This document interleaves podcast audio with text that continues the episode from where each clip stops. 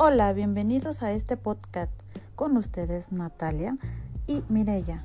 Les presentaremos la evaluación y diseño de materiales educativos para la asignatura de Desarrollo y Evaluación de Material Didáctico. Comenzamos. ¿Pero qué son? Son recursos que deben de utilizar los alumnos en el proceso de aprendizaje, experimentándolo y efectuándolo de una manera activa. Por eso tenemos que tener claro qué es lo que necesitamos de ese material, que nos proporcionen información, aunque la mayoría de ellos lo tienen. Guiar los aprendizajes instruyendo a los estudiantes, ayudándolos a organizar información, relacionándola y a crear nuevos conocimientos y aplicarlos, a ejercitar habilidades, entrenar. Por ejemplo, el uso de equipo tecnológico y científico que exige una determinada respuesta psicomotriz y o cognitiva a sus usuarios. Motivar, despertar y mantener el interés un buen material didáctico siempre debe de resultar motivador para los estudiantes. Evaluar los conocimientos y las habilidades que se tienen, como lo hacen las preguntas de los libros de texto, los programas informáticos o en el caso de los materiales multimedia que tutorizan las actuaciones de los usuarios proporcionando simulaciones que ofrecen entornos para la observación, exploración y la experimentación, proporcionando entornos para la expresión y creación. Es el caso de los procesadores de texto o los editores gráficos informáticos que permiten la realización de resúmenes, reseñas, ensayos, etc. ¿Y qué criterios de evaluación debemos de tomar en cuenta? 1. La autoridad. Lo importante es que los recursos o la información sean de fuentes confiables, actualizadas y reconocidas en los ámbitos académicos. 2. Actualización. Es la incorporación y modificación periódica de nuevos recursos y datos existentes. 3. Organización. Que esté ordenado lógicamente y cada segmento de información se realice con los demás, es decir, un índice, esquemas, etc. 4. La selección de contenidos, contenidos relevantes y significativos para el nivel y las características de los destinatarios, así como contemplando el uso apropiado del lenguaje y comunicación gráfica y escrita. 5. Legibilidad. Es una buena combinación de colores, tamaños y tipos de letras, fondos e ilustraciones que permitan leer de una manera adecuada y atractiva. 6. Adecuación al destinatario. Los usuarios a los que está dirigido el sitio o los libros o el recurso a utilizar. Y hay propuestas de guías de evaluación. Claro, una de ellas es la de Zavala, que dice 1. Detectar los objetivos educativos subyacentes y comprobar hasta qué punto coinciden con los establecidos por el centro y con los que van dirigidos a los alumnos en cuestión. 2. Averiguar qué contenidos se trabajan comprobando si existe una correspondencia entre los objetivos y los contenidos. 3. Averiguar qué secuencia de actividades se proponen para cada uno de los contenidos y determinar su progresión y orden. 4. Analizar cada una de las secuencias de actividades propuestas para comprobar si cumplen los requisitos del aprendizaje significativo en relación con los contenidos establecidos. 5. Establecer el grado de adaptación al contexto en que se tendrán que utilizar o la rúbrica de evaluación o matriz de valoración. Es un instrumento efectivo para la evaluación en todos los aspectos, ya sea en un desempeño, conocimiento o producto, y es posible aplicarla a los materiales didácticos, puesto que los aspectos a revisar se elaboran a partir del listado de las características y, y funciones citadas en este documento. Un ejemplo de rúbrica debe de contener material didáctico, Autor. ¿Quién evalúa? Fecha. Aspectos generales. Estructura y organización. enfoque y objetivo, actividades propuestas, atributos de cumplimiento. Si incluye la portada, los datos suficientes que identifiquen el currículum dentro de la estructura y la organización. Dentro del enfoque y objetivo, presenta el material complementario para el que el alumno o la alumna lo manipule. Puede ser aplicado en grupos con heterogeneidad de estilos de aprendizaje, entre otros. En actividades propuestas, en la metodología propuesta se explica las actividades a realizar por los alumnos Propones actividades que fomenten el trabajo en, equipo e intercambio comunicativo, entre otros.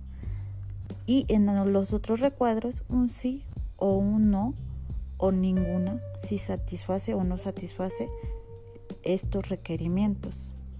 También una breve explicación de cómo se debe de llenar la rúbrica y si aprobó todas o la mayoría o no para ver el resultado de este material didáctico o de esta rúbrica si aprueba o no.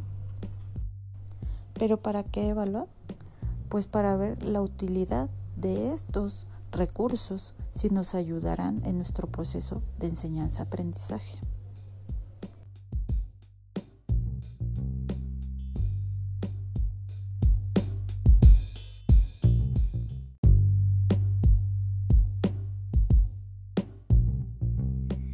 Hola, ¿qué tal? Bienvenidos a este podcast. Mi nombre es Mireya Canuto.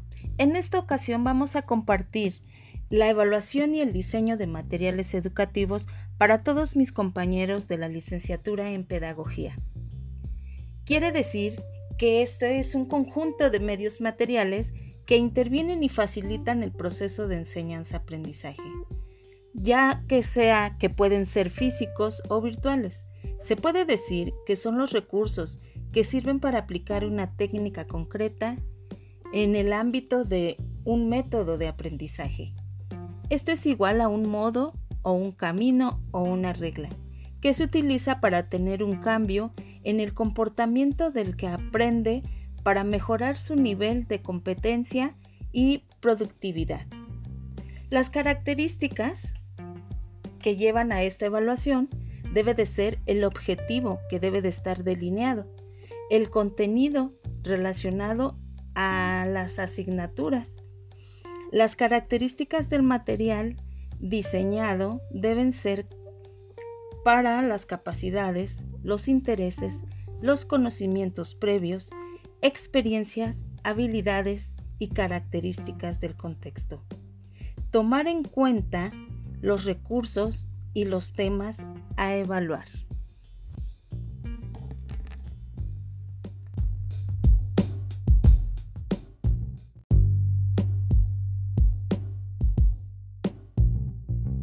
Siguiendo con el tema, para la evaluación y el diseño de material educativo, lo primero es buscar una postura metodológica para el diseño de materiales contestando las siguientes preguntas. ¿Qué? ¿Cuál es tu objetivo? ¿A quién? ¿A qué público está dirigido? ¿Sobre qué? ¿Qué tema vas a escoger? ¿Dónde y cuándo? El contexto en donde te encuentras. ¿Cómo? ¿Cómo se utiliza el material? ¿Y qué ventajas? ¿Qué aportes te dará?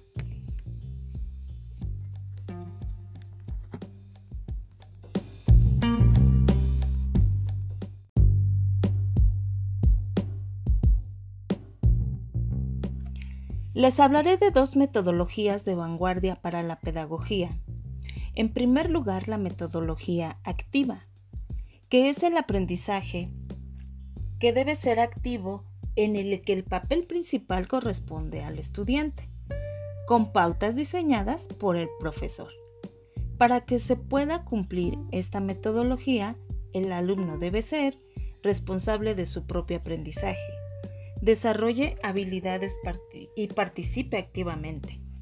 Intercambie experiencias, pensamiento crítico, autonomía y contacto con el entorno social. Además, Ahora de vanguardia también tenemos las clases invertidas, como segunda metodología a exponer.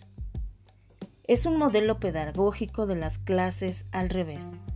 Plantea la necesidad de transferir parte del proceso enseñanza-aprendizaje fuera del aula, utilizando el tiempo de clase para el desarrollo cognitivo y mayor complejidad. Aprovechamiento al método constructivista. De esta manera se rige por los principios de aprendizaje, de instrucción inversa en un proceso formativo que enfatiza el uso de las TIC. Potenciar la actividad del alumno es una forma de orientar el proceso educativo, más coherente a estos tiempos. Con las clases al revés, los alumnos llegarán al aula con conocimiento y contenido. Quiere decir que el potencial de la clase invertida reside en el uso de la tecnología y nos ayuda a cambiar la clase tradicional.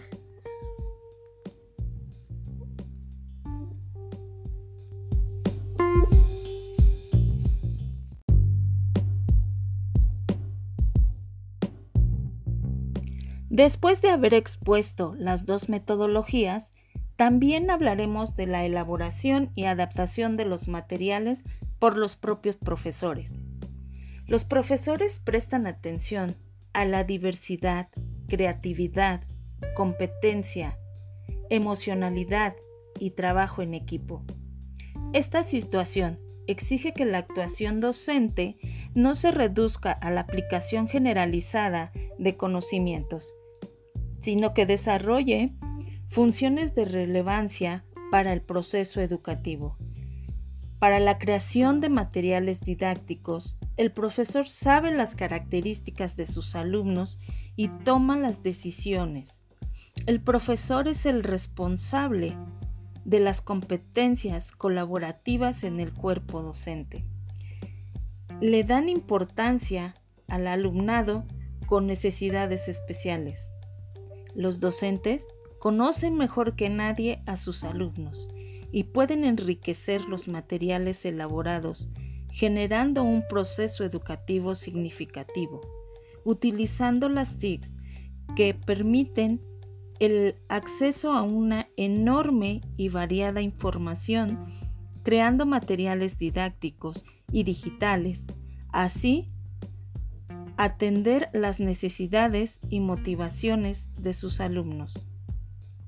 Para finalizar, el alumno es un investigador. Hay que proporcionar experiencias para reflexionar y poder evaluar. Compañeros de la licenciatura en Pedagogía, gracias por escuchar este podcast. Nos vemos en la próxima.